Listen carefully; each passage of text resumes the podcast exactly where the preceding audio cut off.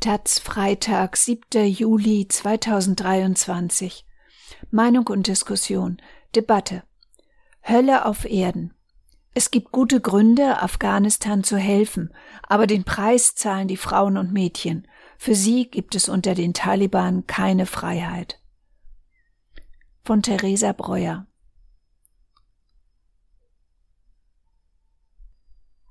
Kaum ein Land auf dieser Welt behandelt Frauen so schlecht wie das Taliban-Regime. In weniger als zwei Jahren haben die selbsternannten Gotteskrieger die Hölle auf Erden geschaffen.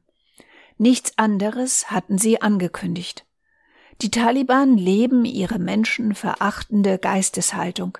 Ihren Worten lassen sie Taten folgen, im Gegensatz zu unserer Bundesregierung.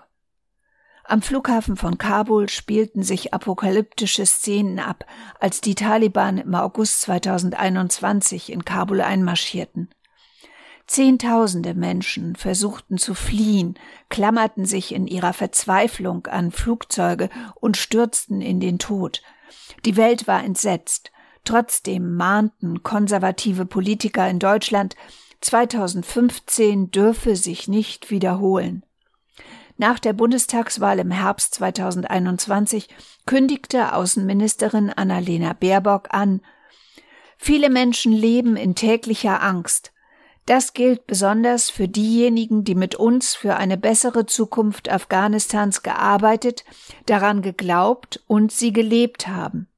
Am schwersten ist die Lage für die besonders gefährdeten Mädchen und Frauen. Gegenüber diesen Menschen haben wir eine Verantwortung und wir werden sie nicht im Stich lassen. Die Ampelregierung beschloss ein Aufnahmeprogramm für gefährdete Afghaninnen und Afghanen. Es sollte gemeinsam mit zivilgesellschaftlichen Organisationen ausgearbeitet werden. Die Zusammenarbeit war ein einziges Debakel. Monatelang ließ das Innenministerium auf sich warten, bis Gefährdungskriterien für das Programm veröffentlicht wurden. Das Geschlecht allein hätte gereicht, die Zeit raste. Schon am Tag eins ihrer Herrschaft schafften die Taliban das Frauenministerium ab, schlossen Mädchenschulen und schlugen die anschließenden Proteste nieder. Trotzdem hatten die Vereinten Nationen gehofft, die Taliban zur Einsicht bringen zu können, ohne Erfolg. Im Mai verkündeten die Taliban die Burka-Pflicht. Frauen sollten ab sofort nur noch im Ganzkörperschleier das Haus verlassen dürfen. Das Gewand schränkt Sicht- und Bewegungsfreiheit ein. Es gleicht einem Gefängnis aus Stoff. Auf die Ankündigung folgte ein internationaler Aufschrei. Der Erlass war provokativ und völlig überflüssig. Die Burka ist keine Erfindung der Taliban.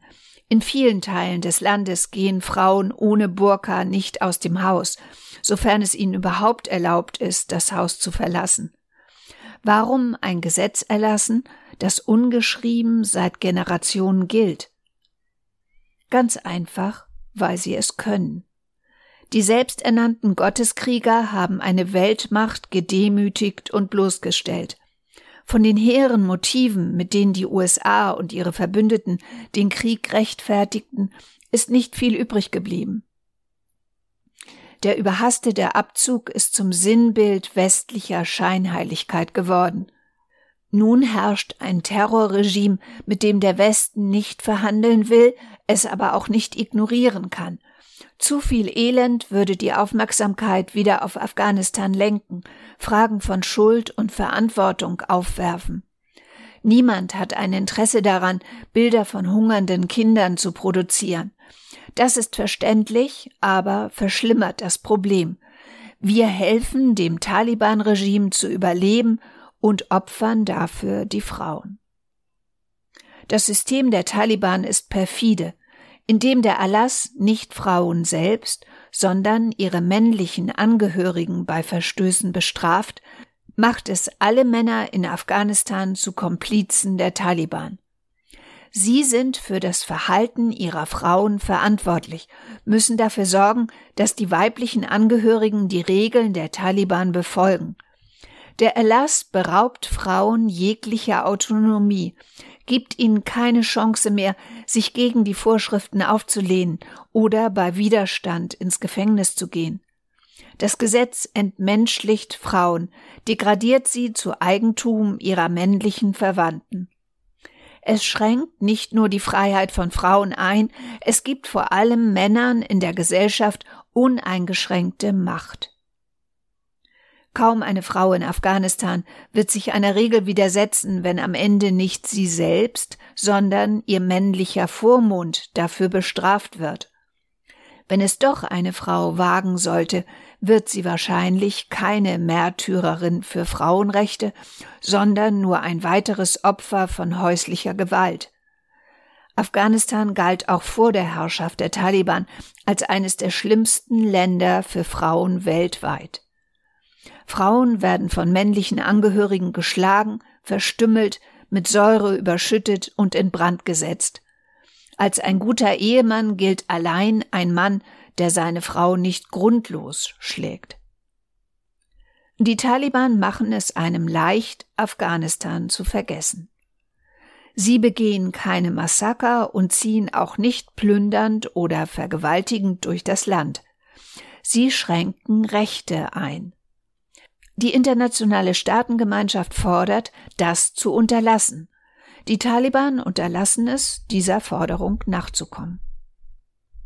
In Afghanistan leben 20 Millionen Frauen und Mädchen. Die meisten Afghaninnen können nicht lesen, haben keinen Zugang zum Internet, manche noch nicht mal die Vorstellung von einem anderen Leben.